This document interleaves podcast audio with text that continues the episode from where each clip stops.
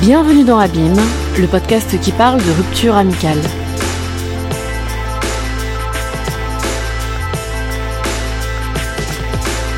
Parce que son amie l'accusait de la rendre malheureuse, Héloïse s'est résignée à rompre avec elle. Au micro d'Abîme, elle confie le récit de la jeunesse de leur amitié et de son lent délitement. Encore secouée par la violence des reproches de celle qui fut sa confidente, elle ose pourtant se confronter à ses souvenirs et questionner son comportement. Ainsi, alors même qu'elle a eu à encaisser le listing de torts dont elle n'avait même pas idée, elle s'astreint à l'exercice délicat de la remise en question.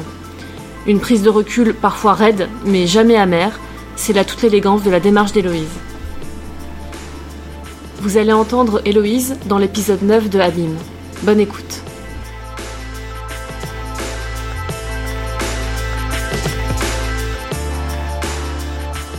Mes amis en ce moment, ceux qui sont vraiment restés, c'est euh, pour la plupart des euh, gens que j'ai rencontrés pendant mes études. Mais je cherche pas particulièrement à être plus entourée que ça. Euh, ceux que j'ai me vont bien. Je dirais que j'ai jamais eu ni de difficulté ni de facilité à me faire des amis. J'ai un rapport assez classique à l'amitié. En fait, moi, les personnes qui sont mes amis, c'est des gens que j'ai envie d'avoir dans ma vie, avec qui j'ai envie de passer du temps, que j'ai envie de voir heureux. Et si je peux les aider à être heureux, ça me fait très plaisir. Je suis, je suis là pour, euh, pour eux et, et elles. Mais il faut que ce soit aussi des gens euh, euh, avec qui ça me fait du bien d'être, que j'ai envie d'avoir autour de moi et pour qui ma présence est positive et agréable et des gens avec qui j'ai pas d'effort à faire, avec qui je peux être naturelle, qui m'aiment avec mes qualités et mes défauts. C'est quelqu'un dont j'ai envie de suivre la vie un ami et qui a envie de suivre la mienne. C'est quelqu'un pour qui euh, j'ai euh, j'ai envie de savoir euh, ah bah elle m'a parlé de ça la dernière fois, elle a lu ce livre alors comment est-ce qu'il était ou alors il est parti en voyage, j'ai envie de savoir comment ça s'est passé, c'est quelqu'un de qui je suis curieux et qui réciproquement est curieux de comment je vis ma vie aussi. C'est quelqu'un que j'ai envie de suivre, que j'ai envie d'avoir dans mon entourage et c'est important pour moi de, de l'avoir proche de, proche de moi. Avant, j'aurais répondu sans hésiter, je serais prête à faire beaucoup de choses pour mes amis.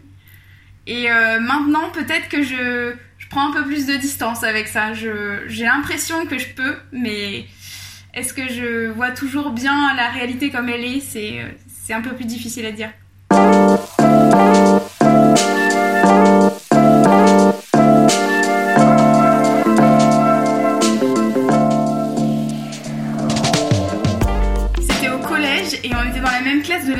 On n'était pas dans la même classe en général, mais comme le latin c'était une option, on se retrouvait euh, à être plusieurs de classes différentes et on était dans la même classe seulement en latin.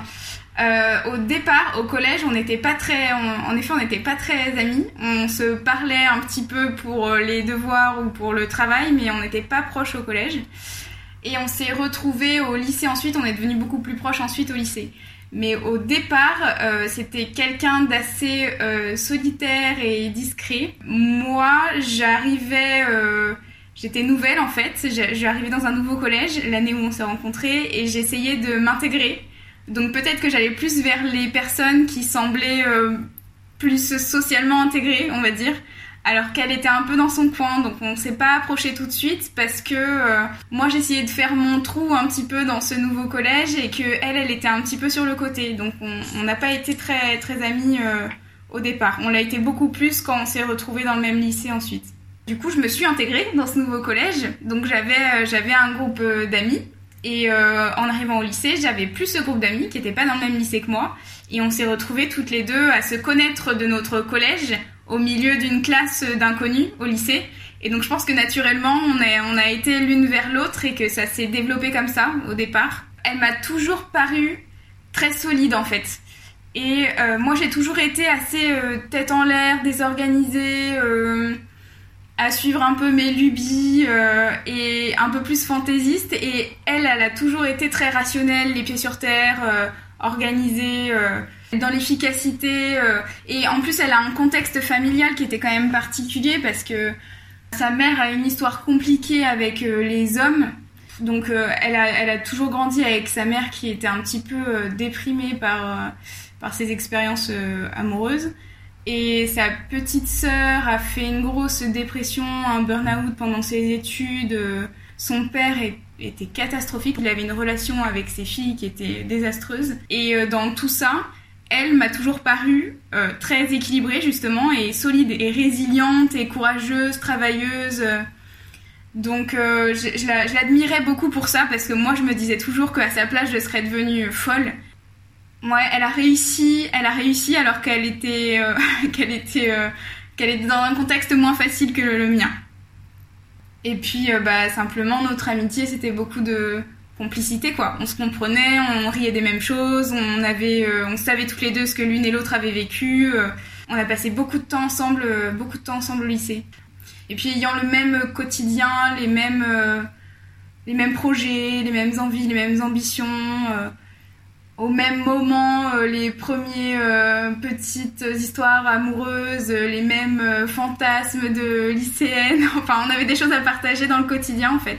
Donc on, est resté très très proches tous les trois années de lycée.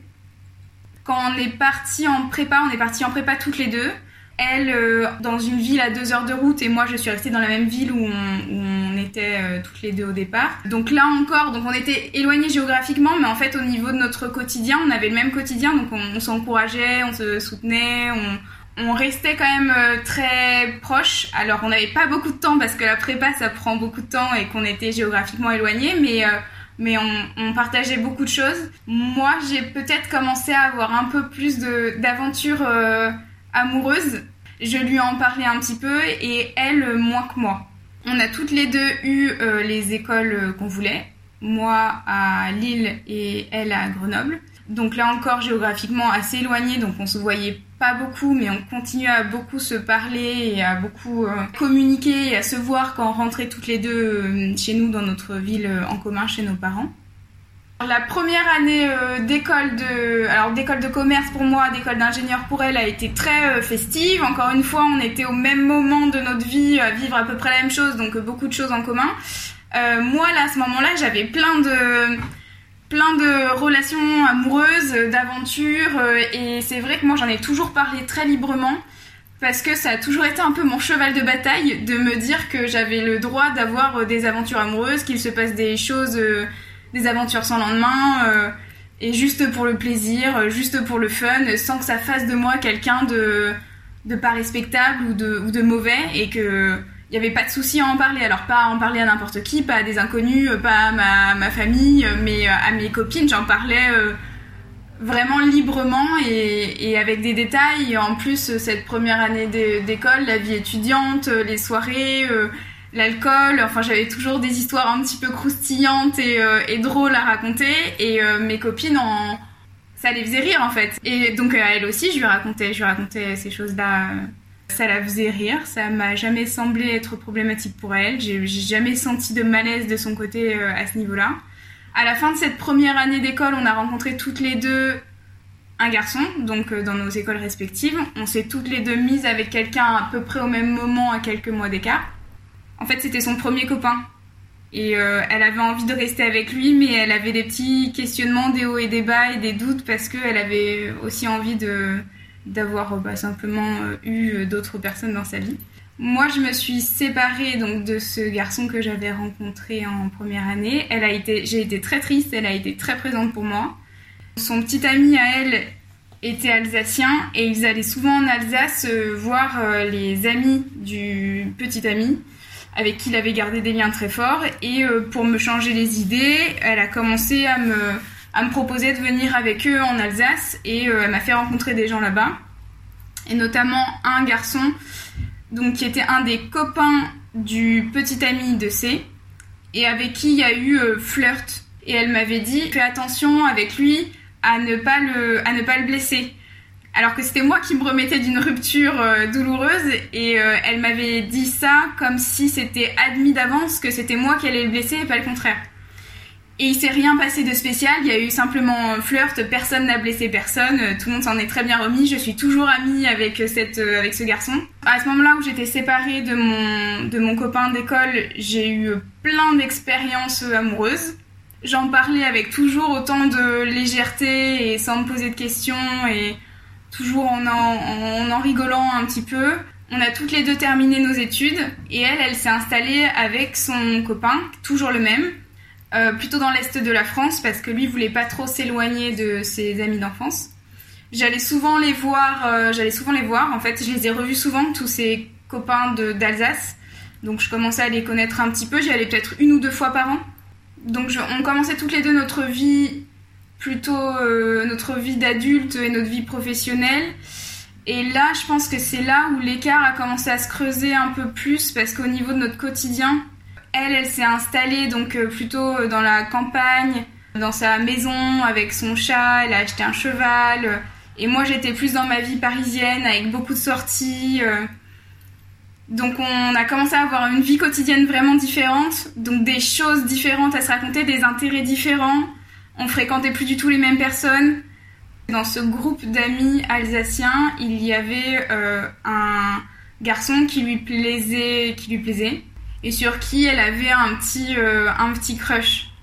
Son petit ami était même au courant qu'elle trouvait un de ses copains mignons, donc c'était euh, quelque chose d'assez, c'était léger quoi. On n'était pas du tout dans la tromperie ou et euh, même, même lui d'ailleurs le savait, le garçon en question le, le savait aussi, donc c'était quelque chose dont on rigolait un peu. Euh, elle en riait aussi quoi, c'était pas quelque chose de trop lourd. En 2019, je suis retournée une fois de plus euh, visiter, visiter l'Alsace avec C et son copain. Et je sais pas ce qui s'est passé cette fois-là, mais il se trouve qu'en 2019, on s'est tourné autour avec ce garçon donc T, qui lui plaisait aussi euh, comme ça, de manière assez euh, légère. On s'est tourné autour, mais il s'est rien passé. Et après coup, elle m'a dit vraiment qu'elle m'interdisait qu'il se passe quelque chose avec lui. Ça la dérangeait beaucoup et qu'elle voulait pas qu'il y ait quoi que ce soit entre nous. Donc euh, il s'est rien passé entre nous. Je sais que lui a beaucoup insisté pour avoir mon numéro de téléphone, que elle me l'a raconté. Je lui ai dit oh écoute donne-lui et puis comme ça tu seras tranquille et moi je lui répondrai pas ou si si je lui réponds, ce sera pour lui dire que bah, il me, je suis pas intéressée, qu'il me plaît pas, et puis comme ça, on n'en parle plus. Et, et ça s'était terminé comme ça. Elle lui avait donné mon numéro de téléphone, il m'avait pas envoyé de message. On n'était pas revenu dessus. Plusieurs mois sont passés. Il y a eu un autre épisode où j'ai retrouvé sur Tinder euh, un de nos, un de ses fantasmes d'ailleurs de lycée. Et il s'est passé quelque chose entre nous. Pas très intéressant d'ailleurs, quelque chose assez. Euh, c'était, un épisode assez rapide. Et je lui ai raconté en lui disant d'ailleurs, tu sais, on se faisait une montagne de ce garçon quand on était au lycée. Et en fait, euh, avec les années, euh, bah, là quand je l'ai revu, je l'ai pas trouvé si intéressant quoi. Enfin, il est, il est sympa, mais rien de plus. Alors qu'on s'en faisait vraiment une montagne au lycée. Donc je lui ai raconté ça un petit peu sur ce ton un peu d'humour. Et elle était pas très contente elle me disait oh c'est euh, c'est pas cool tu m'as gâché mon fantasme de lycée euh, mais mais sans en faire une histoire non plus. Il y a eu ce petit épisode là et un an après le flirt avec T je suis retournée en Alsace. Alors, alors j'étais même pas au courant que j'allais les revoir tous ces gens tous ces amis. Et finalement elle m'a dit euh, quelques jours avant que j'y aille elle m'a dit ah bah tu sais finalement on fait une fête donc tu vas revoir tout le monde je te surveille euh, avec T. Euh, encore une fois, je veux pas qu'il se passe quelque chose entre vous, donc euh, promets-moi qu'il se passera rien. Et moi, de mon côté, je promets qu'il se passera rien. En fait, on devait faire une journée entière tous ensemble. C'était une petite, une petite balade organisée dans la campagne et le soir, on devait tous se retrouver chez un des, un des potes alsaciens. Et ce jour-là, je sais pas ce qui s'est passé. Je sais pas si c'est parce que moi, j'étais prête à me rattacher à quelqu'un d'autre, euh, si lui c'était pareil à ce moment-là, ou je sais pas ce qui s'est passé à ce moment-là, mais j'ai eu une sensation vraiment ce jour-là de d'ouvrir les yeux sur ce garçon. Inexplicablement, je me disais bah si en fait c'est vraiment euh, cette personne-là que je veux dans ma vie et euh, j'ai très envie qu'il fasse partie de ma vie et toute la journée ce sentiment-là a fait que de grandir. Et euh, j'essayais un petit peu de ménager euh, la chèvre et le chou parce que j'avais très envie de passer du temps avec lui. Je sentais que lui aussi. Et je sentais que de l'autre côté, euh, c'est me, me regarder du coin de l'œil en l'air de dire attention à ce que tu fais, je reste je reste pas loin à regarder que tu dépasses pas les limites que je t'ai imposées en quelque sorte. En fait, on avait très envie de passer du temps ensemble, lui et moi, donc euh, toute la journée, on est resté un petit peu euh, collés en essayant de euh, moi de, respecter la promesse que j'avais que j'avais faite. Et je me suis retrouvée le soir avec C à avoir une discussion en aparté où elle me disait bon ça suffit cette journée j'ai très bien vu vous l'avez passé que tous les deux je t'avais fait promettre qu'il se passerait rien là il se passe quelque chose je le vois et et promets-moi que physiquement il s'est rien passé qu'il se passera rien je devrais dire non, ce serait beaucoup plus raisonnable. Je devrais lui dire écoute, tu peux pas me faire promettre ça, je pense que c'est pas une bonne idée. Mais j'avais envie de lui faire plaisir, j'avais pas envie de la contredire, j'avais envie de la rassurer et je lui ai dit ok, je, promets, je le ferai pas. Tout en me disant ça va être très dur à tenir maintenant que j'ai promis, mais l'alcool aussi, même si c'est pas une excuse, j'ai promis et il se trouve que une demi-heure plus tard, il se passait quelque chose. Euh, bah, on s'est, embrassés, on s'est isolés tous les deux et euh, et elle a, vu qu'on avait disparu ensemble. Donc, euh, donc quand on est réapparu dans, dans la soirée, on a eu une grosse scène de d'engueulade qui s'est un petit peu terminée par elle me disant on n'a plus rien à se dire je veux plus, je veux plus qu'on se voit. Et le soir même, elle me disait, euh, tu rentres chez toi demain, tu rentres à Paris, on t'enverra tes affaires par la poste. J'étais censée dormir chez elle le lendemain. Et moi, bon, bah, le soir même, je me disais, bon, euh, elle dit ça parce qu'elle est énervée, mais euh, elle peut pas me chasser de chez elle juste parce que il s'est passé quelque chose avec un de ses copains, en fait. Même si elle m'avait fait promettre, pour moi, je me disais, bon, bah, c'est pas pas grave quoi, elle va m'en vouloir un peu, elle va me faire un peu la gueule, elle va me faire comprendre qu'elle est, qu'elle est fâchée et puis, euh, et puis ça va se remettre.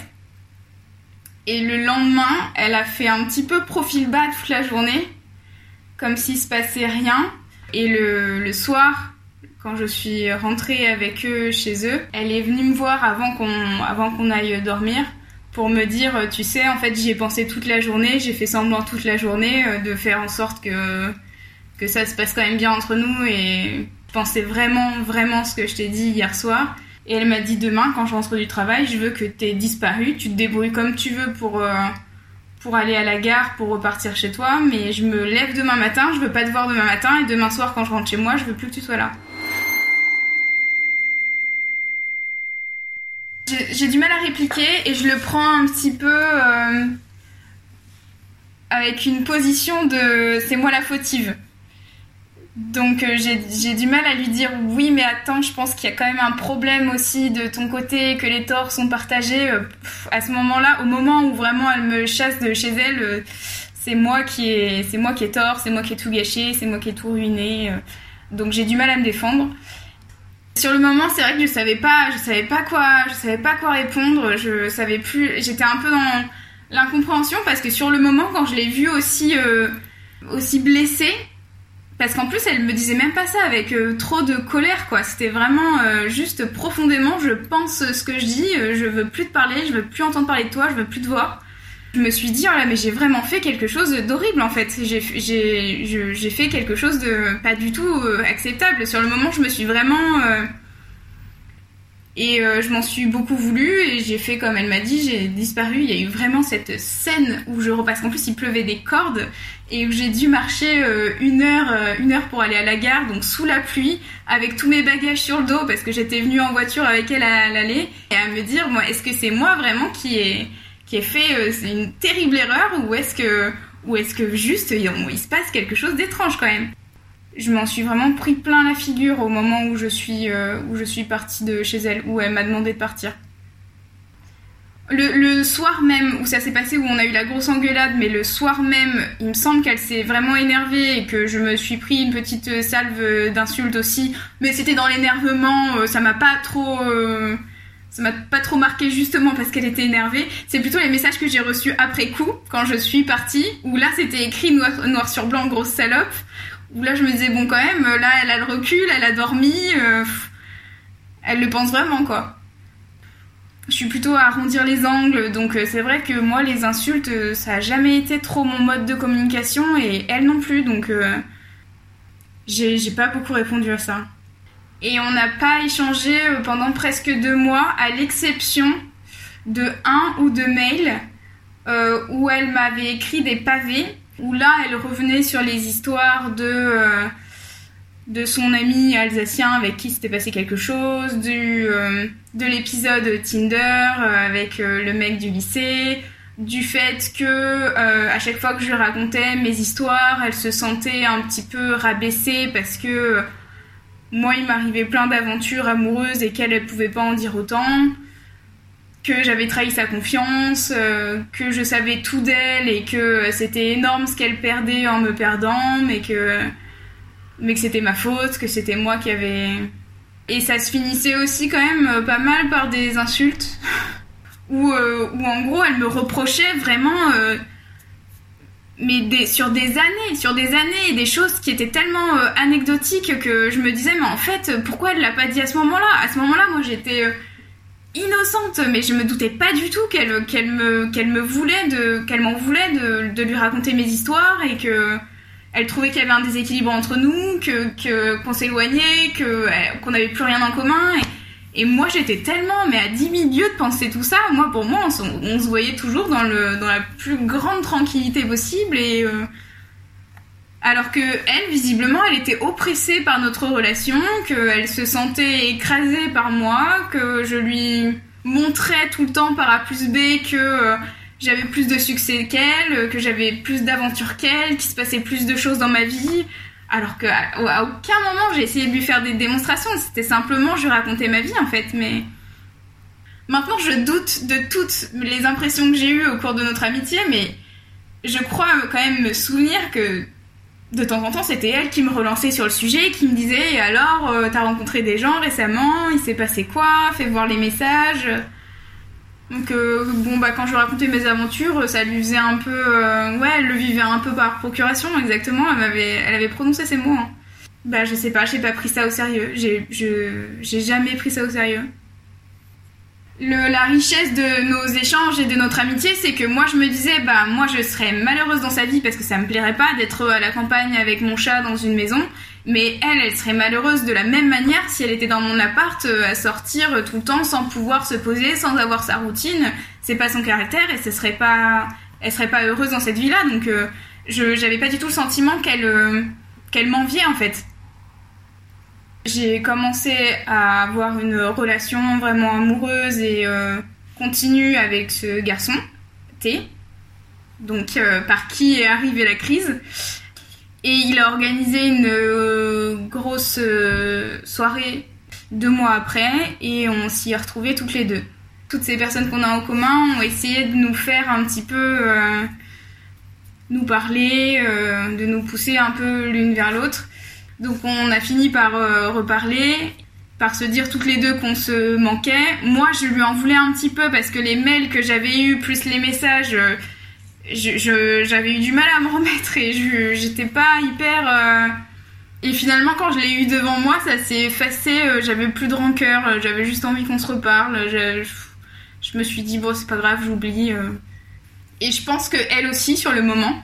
Alors à ce moment-là, je me rendais pas encore bien compte, mais elle avait l'air de me dire que ça allait pas très très bien dans sa vie à ce moment-là, depuis ces deux derniers mois.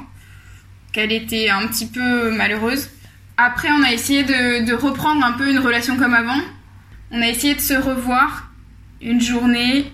On s'est assis dans un café pour euh, reparler un petit peu de, ben, de ce qu'on avait traversé.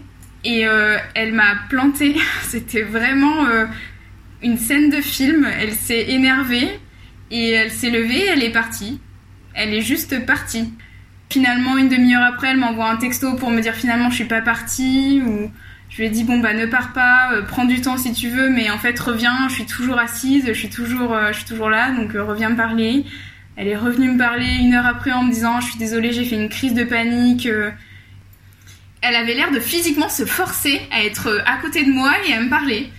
Donc, ben ça, en fait, ça a fini par me faire pleurer aussi parce que je, c'est, violent comme situation. Elle, me plante, finalement, elle revient, mais l'air euh, complètement euh, détruite à l'intérieur, euh, me dire que bah elle n'y arrive plus, elle n'arrive plus à me parler, elle n'arrive plus à être naturelle, que j'ai cassé quelque chose, mais pas seulement notre amitié, que j'ai démoli des choses en elle, que je me rends pas compte de du chantier que c'est devenu dans sa tête, que elle a essayé de voir une psy, qu'elle arrive toujours pas bien à démêler pourquoi elle se sent si mal depuis deux mois, depuis qu'on se parle plus. Mais qu'est-ce que j'ai à voir là-dedans? Alors oui, j'ai fait une erreur, j'ai trahi une promesse, mais ça aurait dû être une engueulade entre potes euh, et ça aurait jamais dû déclencher tout ce travail psychologique, cette crise profonde sur elle-même, enfin, Bon, c'est pas la peine d'aller plus loin, on voit très bien qu'on se fait du mal pour rien. Donc euh, je, je repars, elle aussi. Et euh, on décide de laisser un peu. de se laisser un peu d'espace, de se laisser un peu tranquille, de laisser les choses décanter. Et on s'envoie un message de temps en temps pour savoir un peu ce qui se passe dans nos vies, mais c'est vraiment de l'ordre de un message par, euh, par mois. Et on se raconte pas grand chose en réalité, c'est vraiment du small talk si elle est malheureuse à côté de moi, en fait, il vaut mieux que je sois pas là. Et si on se parle plus, euh, bah, je suis très triste pour moi parce que moi j'ai perdu euh, ma meilleure amie.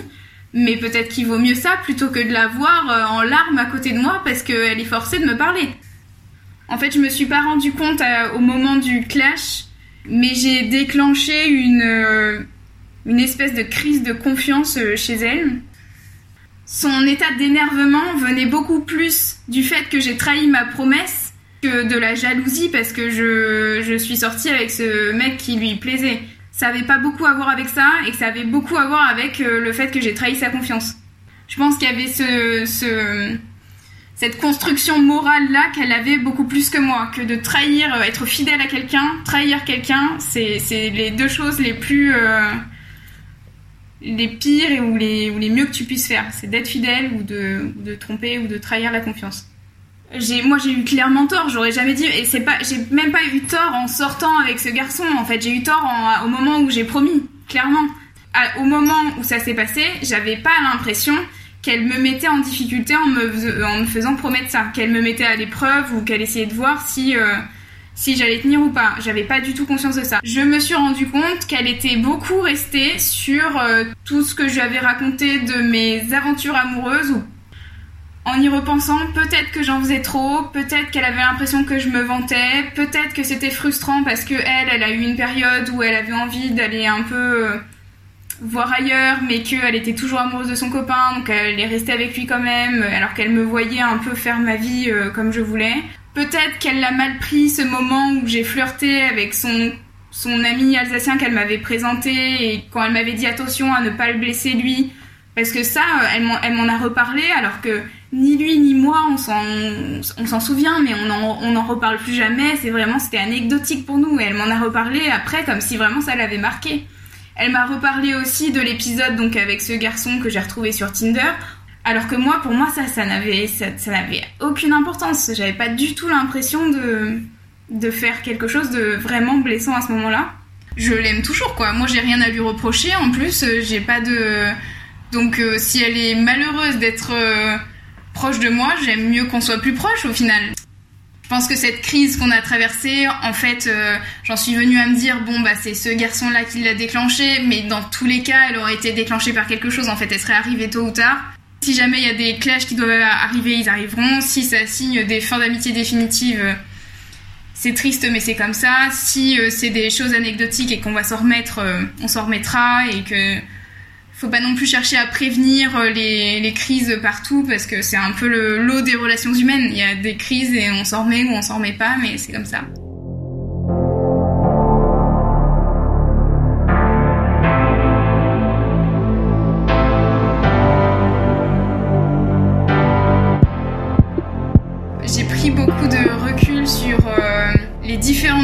Qu'on peut avoir d'une même, euh, même histoire. On n'a pas la vérité absolue, on a juste notre version des choses.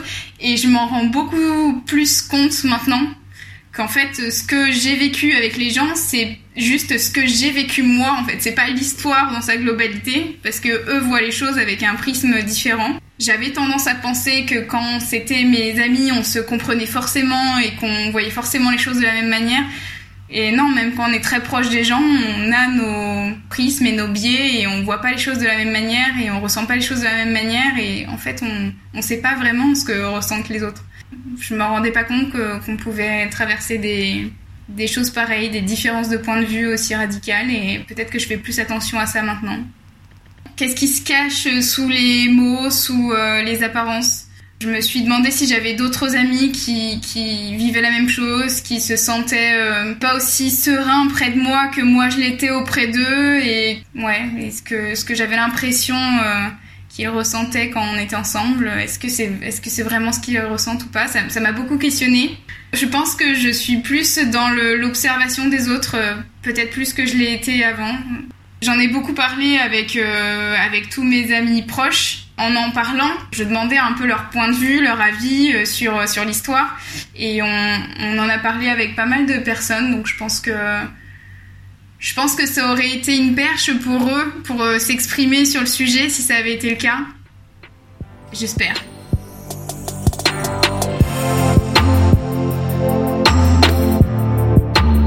C'était Abîme. À très vite pour le prochain épisode.